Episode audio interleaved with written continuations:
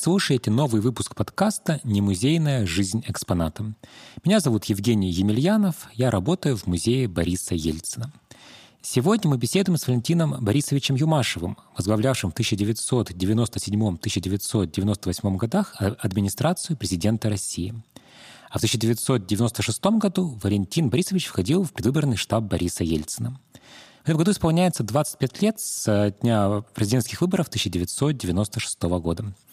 У нас в музее об этом рассказывается в одном из залов экспозиции в дне пятом. Недавно, проходя через него, я обратил внимание на карту России, висевшую в предвыборном штабе Ельцина на стене кабинета президентского помощника Виктора Илюшина. Пока шла предвыборная кампания, Илюшин закрашивал на ней регионы России, которые посетил Борис Ельцин – и вот за 4 месяца 1996 года Илюшин закрасил 22 региона России, от Чечни до Архангельской области и от Калининграда до Хабаровского края. И глядя на эту карту, я еще раз подумал о том, какая гигантская работа была проделана Борисом Ельциным и его командой для победы на президентских выборах 1996 года – об этой работе и в целом о выборах 96 -го года мы с вами поговорим. И наш первый вопрос связан с самым началом этой кампании. Она фактически началась в первые месяцы 1996 года. В январе был создан общероссийский штаб по выборам президента во главе с первым вице-премьером Олегом Сосковцом.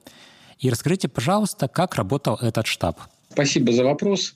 Давайте попробуем все-таки шаг назад сделать потому что э, как бы важное обстоятельство, э, что Борис Николаевич не хотел участвовать в этих выборах.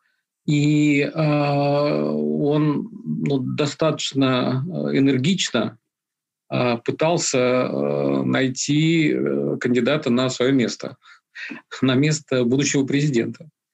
И, конечно, номер один был Виктор Степанович Черномырдин, которому Борис Николаевич доверял, которого считал своим соратником – в которого верил и который, по его э, пониманию, должен был продолжить все эти реформы, все это направление, с которым двигался э, Борис Николаевич к рынку, к цивилизованной стране, к открытой, которую уважают, которую, э, в которой люди живут все лучше и лучше. И ему казалось, что Черномырдин, конечно, вот это та фигура, которая с теми задачами, которые ставит перед стороной, справится, но состоялись выборы э, декабря 1995 года, и совершенно неожиданно партии власти, партия власти «Наш дом Россия», которую возглавлял Виктор Степанович, набирает только 10% голосов. И это, конечно, было страшным ударом э, ну, для власти в целом и для Бориса Николаевича. И после этого он понимает, что э, варианта, что именно Черномырдин может пойти на выборы, его не существует, потому что Зюганов просто разбил его в пух и прах. А, результаты коммунистов а, были в два раза лучше, чем у партии власти, у Черномырдина. И после этого он принимает решение, что надо идти на выборы. При этом а, Борис Николаевич принимает решение опереться не на Черномырдина, а на его первого заместителя Олега Николаевича Сосковца. Штаб по главе с Сосковцом начал работать. А в него входили э, там, важнейшие э, фигуры э, в тот момент страны, Черномырдин, Лужков, силовики, Коржаков, руководитель, руководитель службы безопасности президента. Притом вот эта связка Стасковец-Коржаков, она в тот момент была, наверное, самой сильной, сильной политической конфигурации ну, после президента страны. И э, Сосковец и Коржаков надеялись, что с помощью успешной президентской кампании они смогут э, продемонстрировать Ельцину, что э, Сосковец технологичен, что его команда в состоянии решать эти сложнейшие задачи, но совершенно неожиданно те абсолютно новые задачи, которые Э, ставили э, перед президентской кампанией, перед его штабом выборы, они уперлись в то, что э, команда, которая собралась в тот момент в штабе Бориса Николаевича во главе со Сковцом, она вообще не в состоянии была решать такие задачи. Они вообще были впервые поставлены перед э, чиновниками, перед э, э, сотрудниками, э, которые работали с э, Ельцином, потому что, ну, по сути, это, это, это были первые конкурентные выборы э, при э, том, что, если мы вспомним э, 12 июня 1991 года, то э, там была э, немножко другая ситуация. Ельцин шел от оппозиции, то есть он как раз боролся с э, такой мощнейшей э, коммунистической пропагандой, которая пыталась дискредити дискредитировать Ельцина, э, и все-таки он победил. А здесь все наоборот. Э, партия власти идет на выборы, партия власти должна разговаривать с людьми, Ельцин как э, руководитель э, страны должен отвечать на вопросы, которые ставят э, перед ним и перед властью люди. И выясняется, что и чиновники, и сам Ельцин за эти четыре года разучились работать в, этом, в этих координатах. То есть Борис Николаевич, да, он легко там, разговаривал там, с и с деятелями культуры, с интеллигенцией, он постоянно встречался, и с своим президентским советом, там были люди абсолютно разные, и колючие, и сложные. А, для него не было э, проблем встретиться с э, людьми, которые э, не поддакивают ему, которые а, а, ставят перед ним какие-то острые вопросы, но вернуться к разговору с, э, с десятками тысяч людей, а, Просто в этом не было необходимости последние четыре года. Нужно было решать конкретные за, за, задачи с конкретными людьми. И вдруг выясняется, что э, вот этот формат, э, он необходим, а штаб, который возглавляет Сосковец, он даже в эту сторону и, и не пытается думать. Они пытаются решить задачи, которые стоят перед Ельцином и перед э, штабом, а, в логике обычной своей чиновничьей, чиновничьей э, логики. То есть э, есть задача, надо раздать ее своим подчиненным, подчиненные дальше вниз своим подчиненным, и в конце концов это, э, эти задачи доходят до людей, ну и как-то обратная связь возвращается. Нужно было решить совершенно простую задачу, собрать подписи но через пару э, три недели выясняется, что даже эту простую задачу штаб Ельцина во со, со Скопцом не в состоянии решить. И в этот момент э, против этого штаба ну, просто как бы взрываются эмоционально. Те сотрудники, которые э, тоже работают вместе с Ельцином, ну, в, ча- в частности его помощники, они пишут гневное письмо Ельцина, что со штаба, штабом Сосковца у Бориса Николаевича нет шансов выиграть выборы, что Ельцин должен немедленно, э, немедленно избавляться от э, этого старого штаба. Э, точно так же к этому моменту к работе первого штаба подключается дочь Бориса Николаевича Татьяна Борисовна Ельцина, Дьяченко тогда.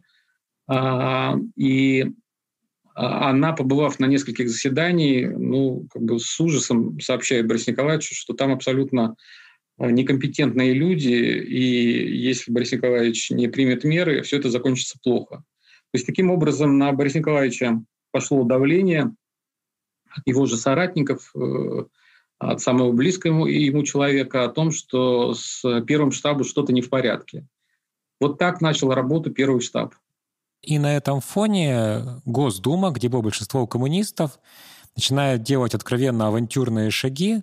Тут можно вспомнить 15 марта 1996 года, когда э, Дума в одностороннем порядке денонсирует Беловежские соглашения.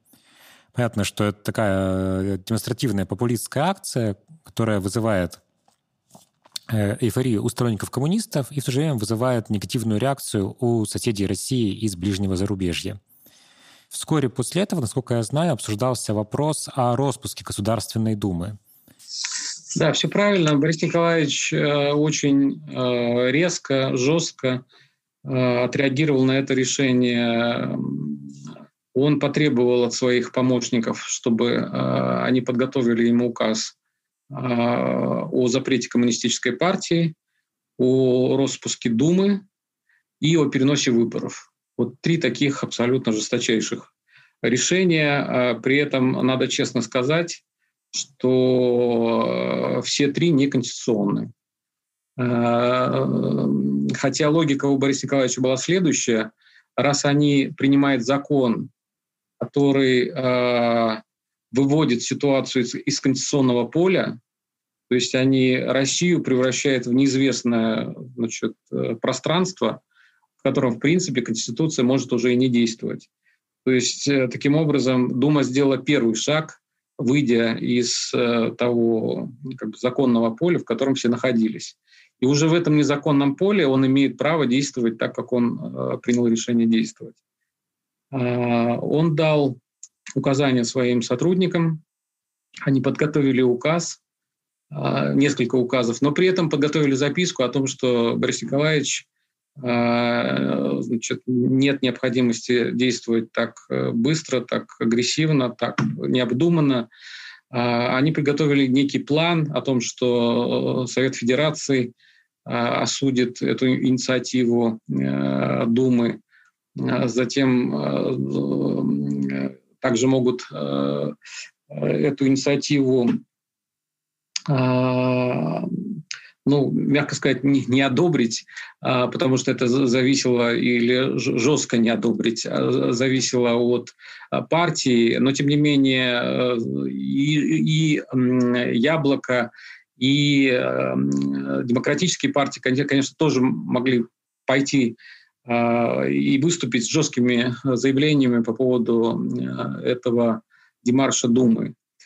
Ну, Ельцину казалось, что этого недостаточно, необходимы именно его шаги. И он вызывает а, в Кремль силовиков, которые должны будут реализовывать вот этот жесткий сценарий. А, и те люди, которые приехали к нему в Кремль, а это были министр внутренних дел – это был Черномырдин, это был председатель Конституционного суда, генеральный прокурор.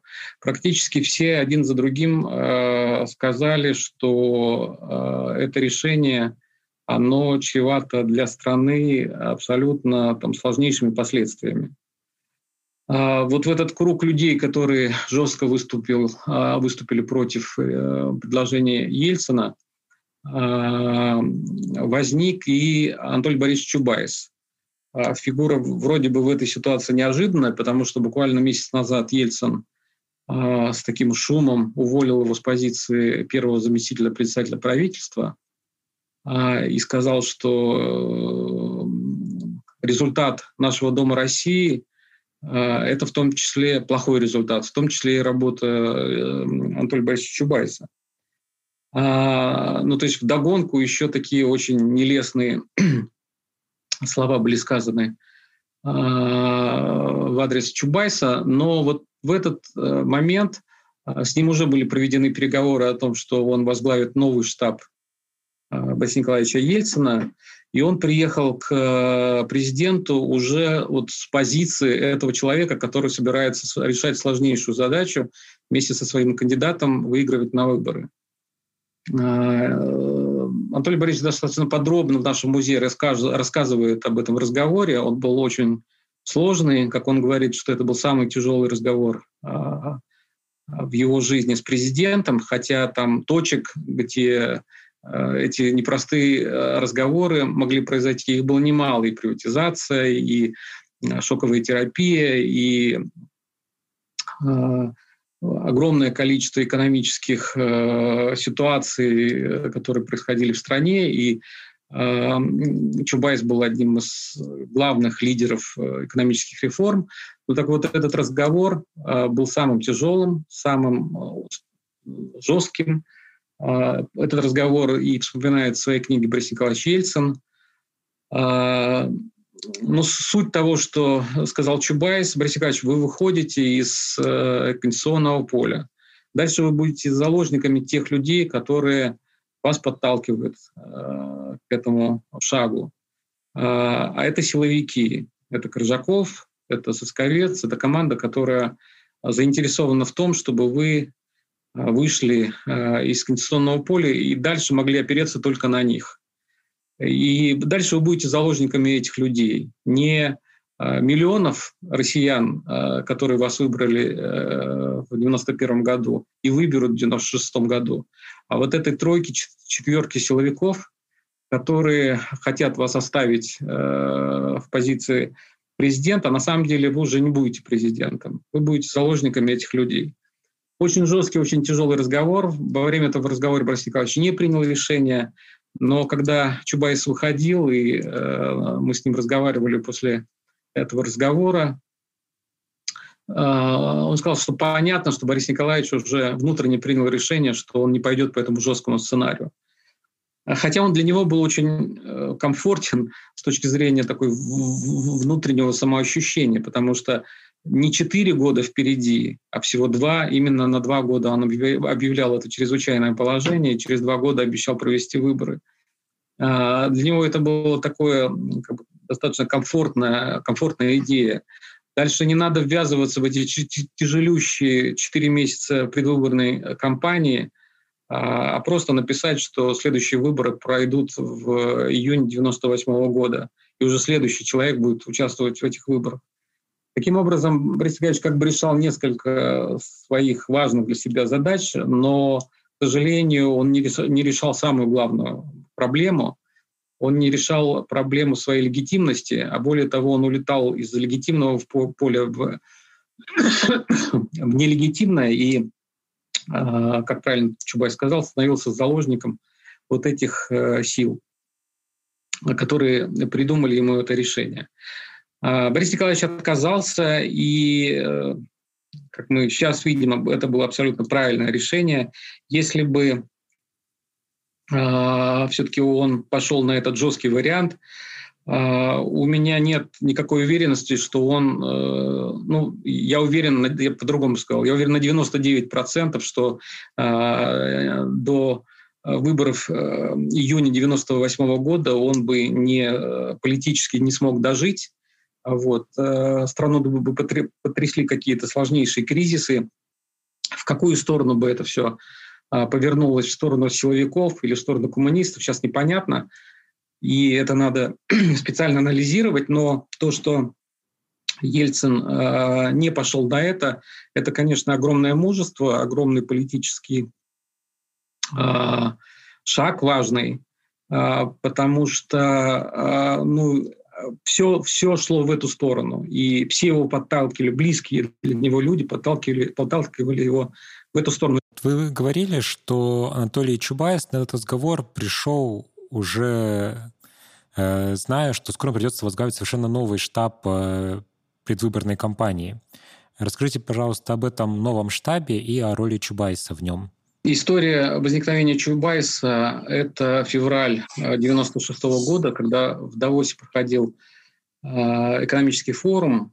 Туда приехал Зюганов, и его все воспринимали как будущего президента. И западный бизнес, западные политики, которые собирались там, и, конечно, это э, ощущение, что западные страны так легко, западная элита так легко э, восприняла э, Зюганова, это, конечно, шокировало российский бизнес, э, который, конечно, гораздо тоньше, лучше понимали, что такое для, страна, для страны а, приход, э, возвращение коммунистов. Вот это а, понимание более глубокое, что происходит в стране, заставило российский бизнес там, в Давосе, значит, провести несколько таких импульсивных и судорожных встреч а, с вопросом, что делать.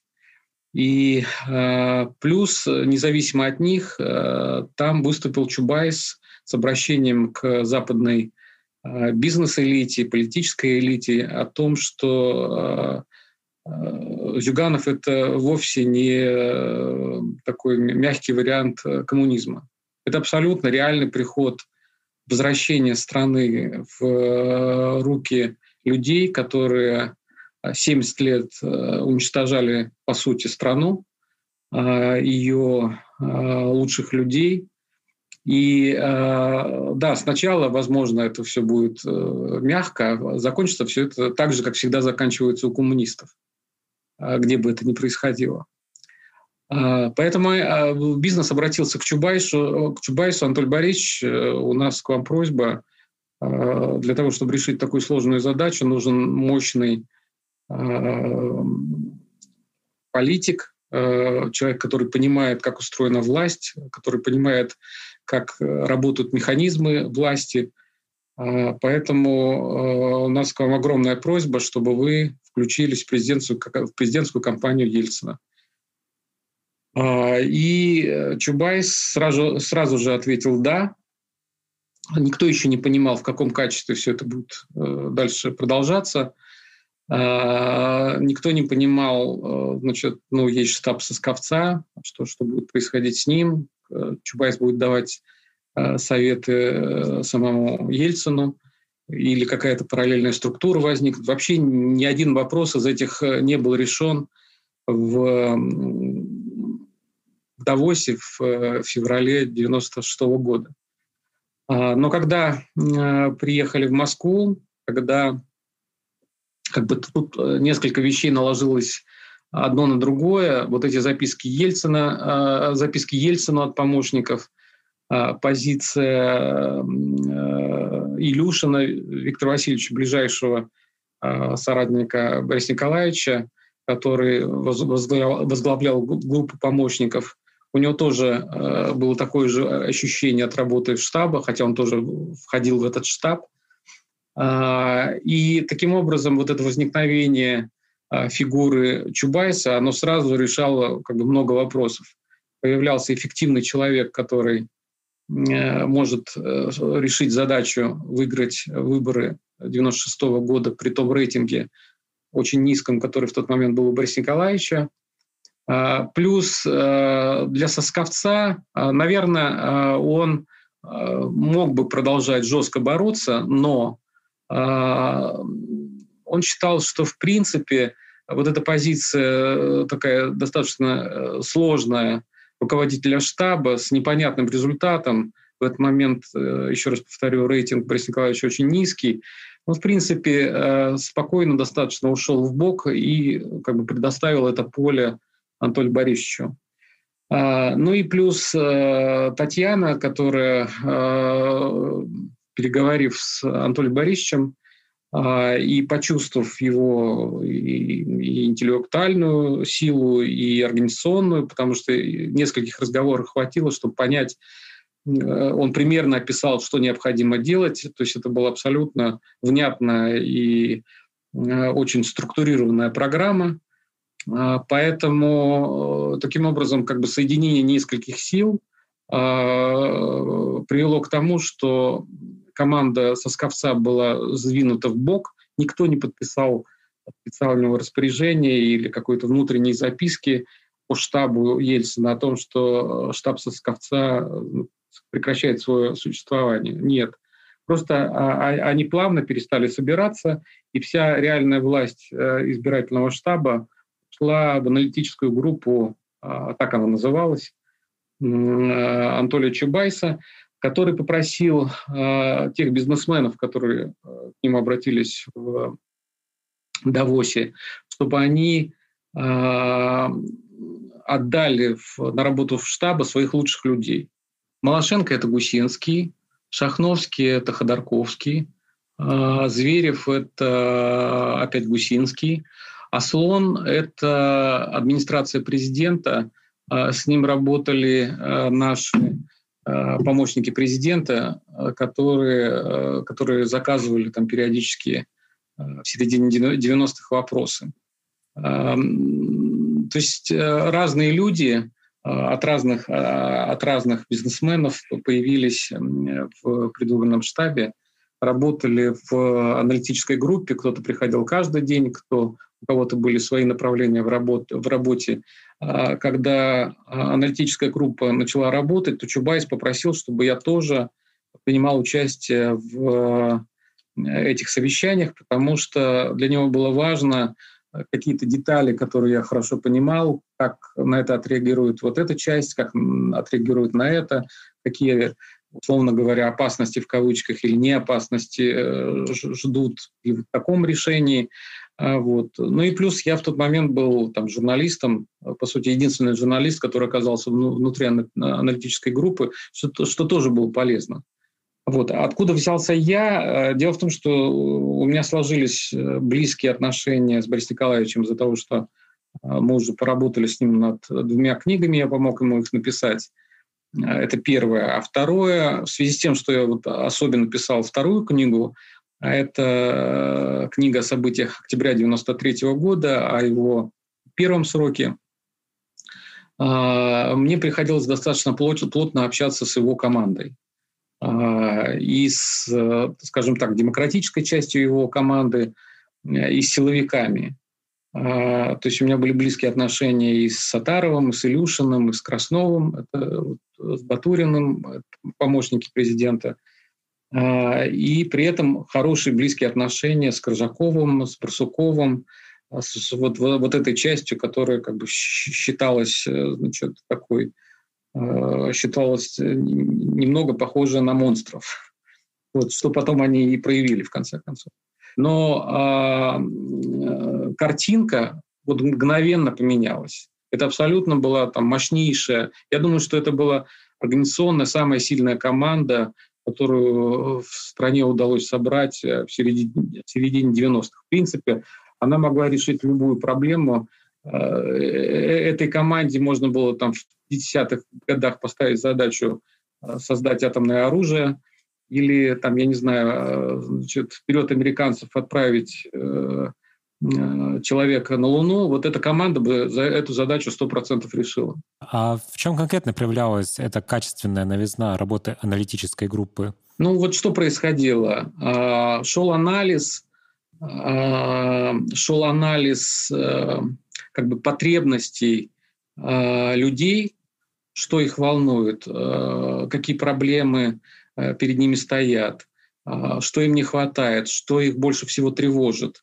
А, что им, а, то есть э, какие-то очевидные были вещи, не хватало там денег, не хватало зарплат, были задержки по пенсиям, зарплатам, но были более тонкие вещи, то есть там, условно говоря, а, значит, э, в разной степени остроты стоял вопрос по поводу чеченской войны. Там для женщин это была более острая э, проблема, потому что дети э, этих э, женщин, они могли попасть на войну в Чечне и могли, могли там э, быть убиты. А, а мужчин, кстати говоря, это как бы меньше тревожило, и более того, кто-то считал из мужского населения, что правильно, Чечню надо давить. То есть вот эти все тонкости как бы анализа как бы во-первых, по всей стране, а, а во-вторых, в каждом регионе. Выясняется, выяснилось, это было понятно, но как бы сами детали, сами тонкости, а, они рождались через э, э, вот наши социологические опросы, что волнует людей в Иркуте, что волнует людей на Дальнем Востоке. А, и это абсолютно разные проблемы. Там, условно, на Дальнем Востоке волнуют китайцы, а в, в, в Иркуте значит, экология, значит, Э, огромные зарплаты, э, задолженности по зарплатам, которых там не было в других регионах. Ну и так далее, и так далее. Каждый регион нес какие-то свои проблемы и задачи, анализ этого, как эти э, проблемы решать, каким образом, какие там посылы, какие Э, сигналы получат каждый из этих регионов. Более того, каждый из, э, из этих аудиторий, э, старшая часть населения, младшая часть населения и так далее, и так далее. То есть вот сегментарная работа по каждой части аудитории – это впервые в предвыборной кампании. Такого анализа точного и такой работы никогда в, до этого в России не велось.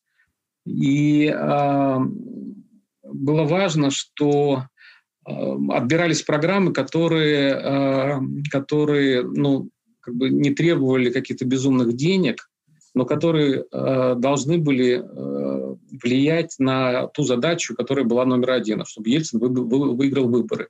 Поэтому, из, условно говоря, из сотен, я бы даже сказал, тысяч предложений, которые шли в аналитическую группу, отбирались э, наименее э, денежно емкие.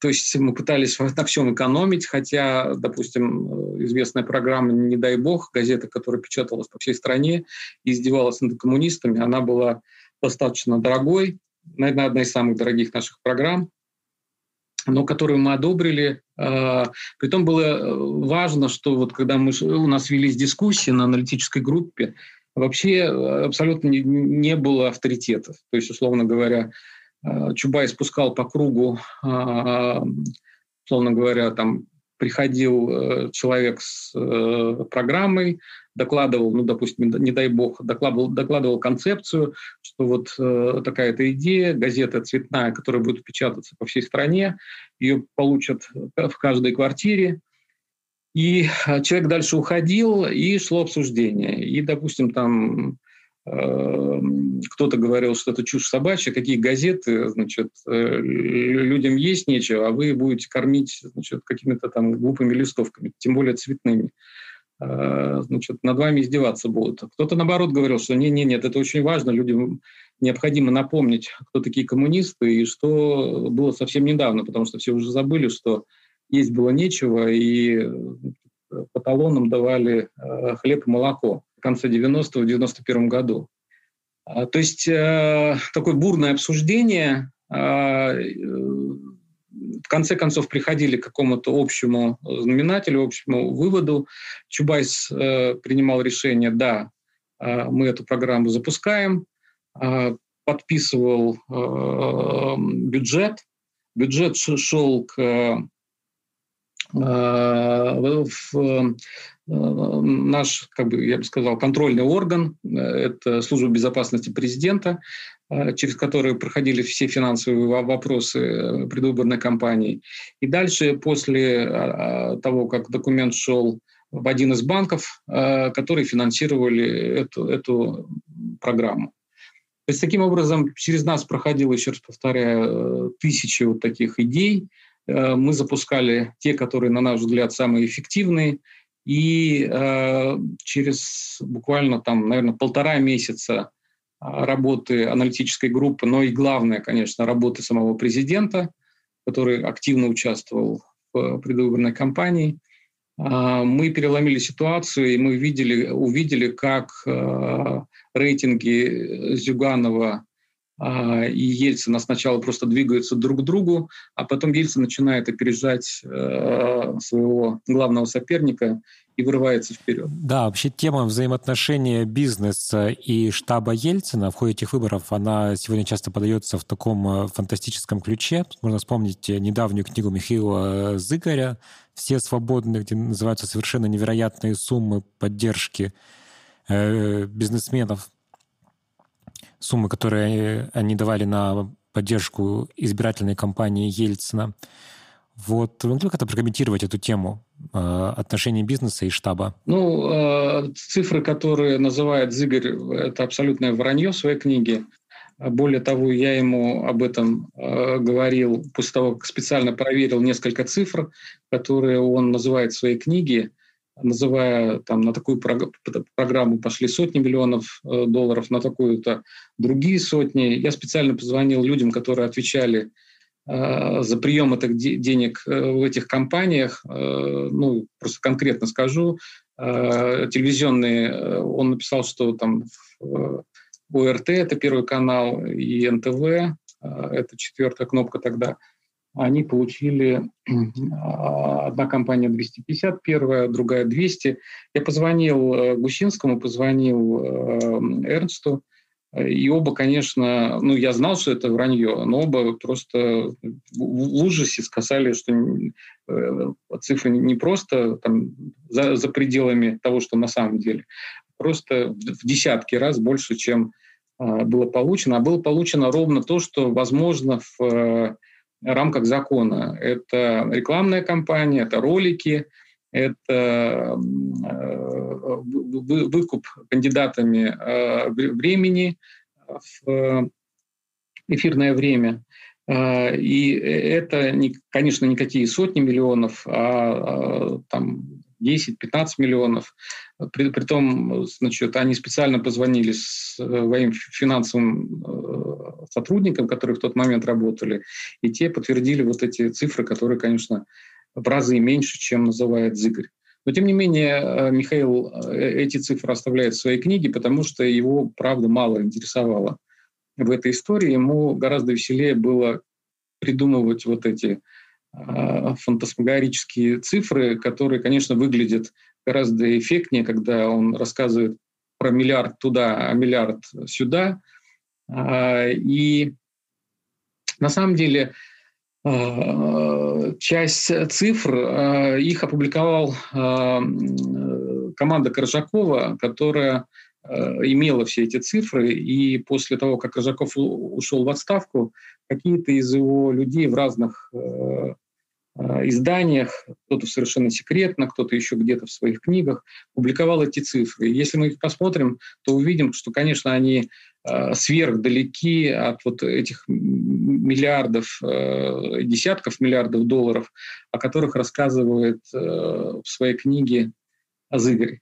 А, да, это по тем временам большие деньги, а, это серьезные усилия бизнеса, потому что в тот момент у них, э, как у всей страны, с деньгами были очень, было очень сложно. Тем не менее, они все равно э, ну, и своими людьми, как я уже рассказывал, и в том числе и деньгами вложились в эту программу и э, приняли участие в победе которая случилась в июле 96 года. Ну и сам Борис Николаевич, конечно, внес огромный вклад в успех своей избирательной кампании. То есть недаром я начал наш разговор с этой карты на стене, висевшей на стене вначале в штабе, а сейчас у нас в экспозиции. 22 региона, 24 поездки. Два раза Борис Николаевич был у нас в Свердловской области и в Ставропольском крае. И могли рассказать о том, как лично сам э, Ельцин участвовал в кампании, что он делал для своей победы на выборах? Ну, надо честно сказать, что сначала он э, ну, с э, неким сомнением отнесся к тому, что надо абсолютно переделывать свой привычный и стиль жизни, и, и образ президента, который он, к которому он привык особенно в последние два года президентства, это человек, который собирает совещания, который решает конкретные, проблемы, он собирает там правительство, если это экономический вопрос, он собирает силовиков, если это э, переустройство армии или значит, сложные там события в Чечне. Э, общаться с людьми – это была задача губернаторов, э, это была задача представителей Ельцина. А тут э, ту задачу, которую ставит перед э, Борисом Николаевичем э, аналитическая группа, это он впереди всех, все чиновники сзади, их более того практически не видно, и он общается сам с людьми. Он им говорит те, э, сейчас модное слово в месседже, мы, наверное, эти слова тогда не говорили, он говорит те слова, которые э, народ э, хочет слышать, готов услышать и готов воспринимать.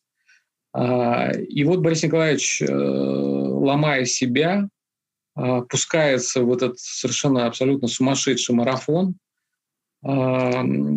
И э, это на фоне абсолютно серьезнейших проблем, связанных с сердцем.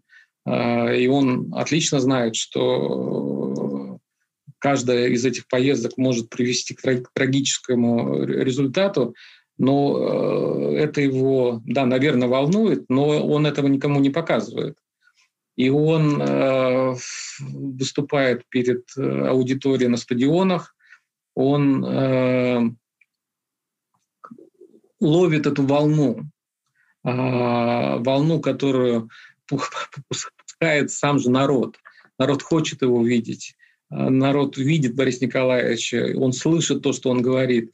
И вот этот резонанс, который возникает, и мы видим по э, поездкам, э, как меняется настроение людей до приезда Бориса Николаевича и после приезда. Мы внимательно меряем этим результаты. Почему так было важно, чтобы Борис Николаевич поехал? Именно потому, что мы увидели, что его поездки, они э, кардинально меняют настроение людей. Э, и, э, конечно же, мы понимали, аналитическая группа, что загонять Бориса, Бориса Николаевича в ситуацию, когда значит, нужно объехать вот эти десятки регионов, это, это Э, абсолютно там, сложнейшая для Бориса задача, но э, по-другому выиграть выборы было невозможно. И вот Борис Николаевич э, мчится, как вы правильно сказали, от Хабаровска до э, Воркуты, от э, дважды Ставрополь, дважды Екатеринбург, и э, иногда в один день две поездки, два региона – а, это все было абсолютно э, сумасшедшая работа президента. Ну и самое главное, он э, горел а, вот этой предвыборной кампанией, э, которую так сначала тяжело в нее вкладывался, настолько она была непривычна и а, вот выступать перед этой, перед этой толпой, да, там 90-й год, 91-й, а сейчас-то зачем, я уже президент но он почувствовал вот это желание людей видеть его, разговаривать с ним, и он с огромным э, настроением, с огромной эмоциональной, э, с эмоциональным настроем э, ездил по регионам, и это сломало всю электоральную ситуацию. И вот, в принципе, конечно, не благодаря газете «Не дай бог», не благодаря значит, поездкам артистов. Э, да, это маленькие такие кирпичики. Но самое главное, конечно же, это сама программа Бориса Николаевича, его выступления, его поездки, его встречи с людьми, показ этих встреч э, по телевидению. Все это переломило ситуацию, и к 16 июня он э, выходил на первый тур абсолютным фаворитом. Да, в первом туре он занял первое место, вот. Но нужен был второй тур, и тут перед вторым туром происходят драматичные события, связанные с действиями как раз службы безопасности президента и Александра Коржакова. Значит, можете как-то прокомментировать эту историю? Ну, это был последний бой, последний решительный бой. Их было немало, э, потому что команда, которая стояла за Коржаковым, и сам Коржаков они э, уже увидели, что Ельцин выигрывает, и более того, э, э, как бы отцами этой победы являются не они, совершенно другие люди, которые им глубоко противны и которых они ненавидят. А, и в этот момент они принимают решение, ну, все-таки я считаю, что главным героем этой истории конкретный был Александр Васильевич Крыжаков, они принимают решение арестовать одного из сотрудников э, программы «Голосуй или проиграешь» Лисовского. Э, к нему прибегает э, ближайший соратник Чубайса э, Евстафьев, Аркадий. И вот э, их двоих задерживают э, в Белом доме, где они получали деньги для предвыборной кампании «Голосуй или проиграешь». И э, более того, все, а, все было известно Крыжакову, что за деньги, куда они идут, потому что эта э, вся финансовая часть находилась под полным контролем э, служб безопасности президента. То есть это была специальная провокация, чтобы, на мой взгляд, сорвать выборы, более того, высокий шанс, что после этой истории ну, это, это э, как бы то, на что шел Коржаков. А, Ельцин проигрывает второй тур, а, ему больше не за что зацепиться, как за силовиков, и дальше, если не удалось в марте вот этот силовой вариант, то он будет возможен в июле 1996 года. Какая была мысли, что Борис Николаевич э, сверхагрессивно, сверх э, жестко относился к каким-то коррупционным вещам, к, тем более к воровству в его собственном штабе. И вот на эту историю он поведется. Задержали с валютой, ужасно само по себе, плюс, значит, нал, что тоже как бы не, не, не сильно красиво. То, что в тот момент абсолютно все э, команды и Зюганова, и Явлинского, и Лебедя работали ровно так же, получали э, нал от э, банкиров своих коммунистических или лебедевских или, или Жириновского. Э, таким образом э, шла часть финансирования э, предвыборных кампаний. Э, и поэтому э, ни Зюганова команда, ни команда других кандидатов в президенты абсолютно Э, не обращали внимания, и как и мы не обращали внимания, и так и они не обращали внимания на эту часть э, финансирования э, программ, которые происходили во время президентских кампаний. А что здесь происходит?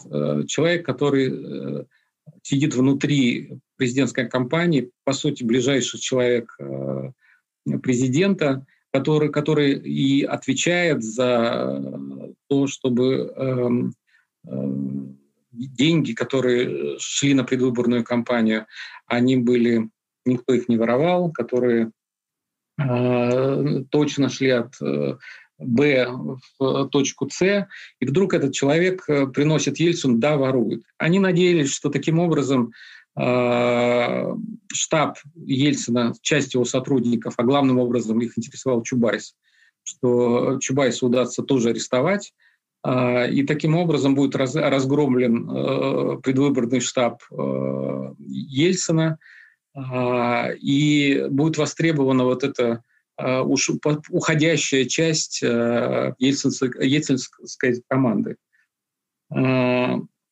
Но Борис Николаевич, к счастью, разобрался в этой ситуации, хотя, мне кажется, не было ни одного человека, Э, ни Чубайс, ни Черномырдин, ни аналитическая группа, кто верил в то, что Борис Николаевич именно вот так разберется вот с этими людьми, которые его предали. И то, что на следующее утро а, появился указ а, об увольнении а, Коржакова, Сосковца, Барсукова со своих постов, это, конечно, было абсолютно, ну, как э, гром среди ясного э, неба для и для э, оппозиции, потому что все знали всесильность и Сосковца, и Крыжакова. Ну и, наверное, еще больший шок был для ельцинской команды, потому что э, практически, ну я, я не знаю ни одного человека, который бы верил, что Ельцин э, сможет так решительно, так жестко, э, так жестко повести себя в этой ситуации.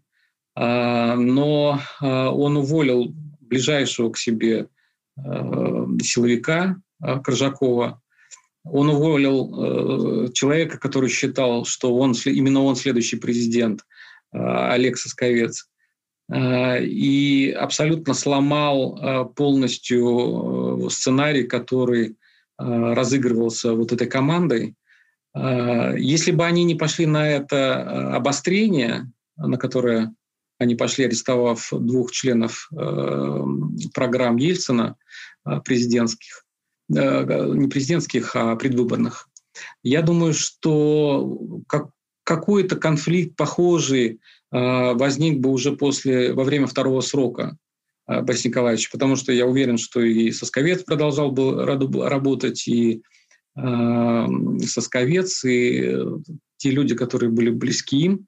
Но то, что они пошли на это обострение перед э, вторым туром, э, это, конечно, сильно э, ухудшало вот ситуацию выборную, потому что это был реально удар по э, ну, как бы самой сердцевине э, президентской предвыборной кампании. Ближайшие люди к Ельцину воруют деньги. То есть э, Ельцин э, арестовывают э, значит, ближайших э, своих соратников по предвыборной кампании. А, это могло абсолютно поменять весь сценарий, но Ельцин пошел на вот этот жесткий шаг, а, уволил своих как, каких-то по-человечески самых близких людей, каких-то не очень. Сосковец, я не могу сказать, что был сильно близок был Борис Николаевичу, Коржаков, безусловно. Но он все-таки пошел на это, потому что это было абсолютное предательство. И э, Ельцин этот шаг оценил именно так.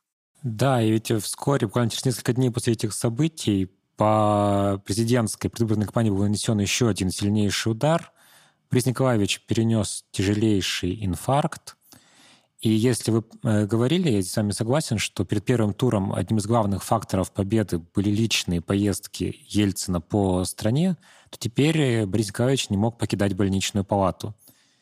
И вот как в этой ситуации работал э, предвыбор, ну, во-первых, штаб Ельцина? надо иметь в виду, что э, Борис Николаевич, как всегда, оказался не в больничной палате, а это произошло э, все дома, и он оставался дома э, с, с врачами, безусловно, с э, медицинской помощью.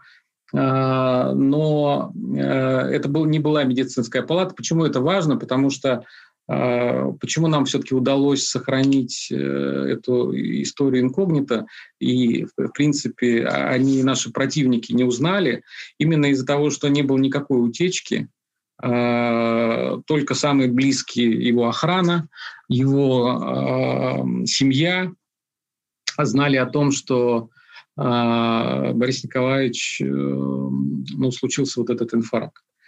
Но надо сказать, что а, Борис Николаевич э, как бы абсолютно, ну, как, как наверное, после э, сложного сердечного приступа человек э, как бы приходит в себя и то есть он, он ходил, он сидел, и мы понимали, что наши ресурсы вот именно такие. Он может сидеть, он может встать, но он не может, он может говорить, но он не может э, никуда ехать.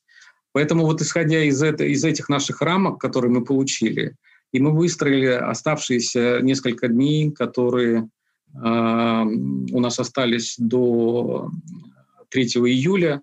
То есть Борис Николаевич сам э, принимает «Лебедя» и подписывает указ о его назначении. Э, э, если мы посмотрим кадры, Э, то видно, он встает, он пожимает руку, и э, для всех понятно, что с Ельцином все нормально. То есть он не э, лежит в больнице и не, значит, не тот человек, который не в состоянии дальше значит, принимать участие в предвыборной кампании. Дальше мы сделали его письменное интервью, которое пошло на в разные там печатные средства массовой информации. У него была встреча с Черномырдиным. То есть вот несколько точных таких вещей нам удалось э, с помощью вот этого ресурса Бориса Николаевича реализовать. А, но важнейшие вещи, вещи мы все отменили. Мы отменили его поездки, мы отменили его большой, большую встречу с аграриями, которая в Москве должна была состояться. А, и это все, честно говоря, обрушало наш рейтинг. То есть мы видели, а, мы мерили в тот момент уже практически каждый день, а, и даже вот с, этим, с этой погрешностью в 3% мы видели, как потихонечку мы начинаем сползать, потому что вот этого ресурса, значит, Борис Николаевич стоит, Борис Николаевич пожимает руку, Борис Николаевич подписывает указ, этого было абсолютно недостаточно. Особенно на фоне того, что нам удалось раскрутить а, перед первым туром. Вот, поэтому для нас, конечно, это были тяжелейшие несколько дней. Борис Николаевич пришел на участок, который э, был организован, э, ну даже не организован, но он там и есть, э, в Боровихе, в санатории. Там голосуют люди, которые в этом санатории отдыхают, там же проголосовал Борис Николаевич. То есть, если там в каких-то воспоминаниях вы читаете о том, что был создан значит, специальный избирательный э, участок, э, значит, как, как э, специальная такая сцена. Это неправда, это был обычный участок, на котором, еще раз повторяю, голосовали люди, которые отдыхали в санатории Боровиха, вот там же проголосовал Борис Николаевич. Значит, он сам придумал фразу о том, что значит, меня было столько много до этого, поэтому я решил, чтобы Э, вы, вы, журналисты, немножко от меня отдохнули. Вот, поэтому я вот последние дни немножко сбавил темп. Вот такую фразу он сказал и проголосовал. И дальше мы нервно ожидали результатов, хотя было понятно, что у нас есть социологические опросы, но все-таки вот это его отсутствие активное, отсу, я по-другому, активное присутствие на сцене последние несколько дней из-за инфаркта, оно, конечно, э, было для нас очень тревожным. И как в последний момент отреагируют люди, э, поверят ли в то, что Борис Николаевич в состоянии дальше 4 года активно работать. Э, это все вопросы, которые в последний момент будет человек, будет человек решать, когда придет на участок и будет бросать вот этот самый бюллетень. И, конечно, мы сильно волновались, и когда пошли первые результаты с Дальнего Востока, и мы увидели, что мы выигрываем ровно, а, получаем те цифры, которые были в наших социологических опросах. Э, огромное, сумасшедшее просто облегчение, что да, мы побеждаем, Ельцин побеждает. И, по сути, для нас было понятно, что э, это последняя э, схватка с коммунистами в России, что вот этими выборами мы добиваем вот эту э, коммунистическую идею, большевистскую в нашей стране. И э, дальше, да, могут быть те выборы, эти, но коммунисты уже никогда не смогут э, восстать против э, победы, которая случилась в начале 90-х. Э, в 96 году Борис Николаевич просто э, окончательно добил э, вот эту большевистскую идею в нашей стране. И, конечно же, за это ему огромное спасибо. Да, это была яркая победа. Э, попробуем поговорить о современности. Сейчас э, социологические технологии, они тоже используются в предвыборных кампаниях. Даже сейчас они выходят на новый уровень благодаря цифровизации, использованию big data, больших данных. В 2016 году был скандал с выборами президента США, когда компания Cambridge Analytica, используя данные э, о поведении в сети пользователей Фейсбука, на их основе э, предсказывала их политическое поведение и соответствующую им политическую, политическую рекламу демонстрировала. Вот, и это, как считалось, повлияло на победу Трампа на тех выборах. Вот э, знаете ли что-нибудь об использовании современных э, предвыборных технологий в России в наши дни? Чем хороша моя прекрасная ситуация, что э, в 99 году, 31 декабря, Борис Николаевич ушел в отставку, и я с большим удовольствием э, ушел в отставку вместе с ним. Поэтому все дальнейшие э, предвыборные кампании и Владимира Владимировича, и Дмитрия Анатольевича, и потом опять Владимира Владимировича уже проводили другие люди, наверное, используя э, те объемы информации, о которых вы говорите. Я уверен, что у современных э, технологов есть э, такие технологии, о которых мы даже и не мечтали. А, но это все уже у другого поколения э, специалистов, политиков – я, к счастью, наблюдаю за происходящим со стороны. У меня есть возможность э, заниматься Ельцин-центром, э, который позволяет честно и правдиво описывать, рассказывать, что происходило вот за те два срока Бориса Николаевича, когда он был президентом. На мой взгляд, это чрезвычайно важно.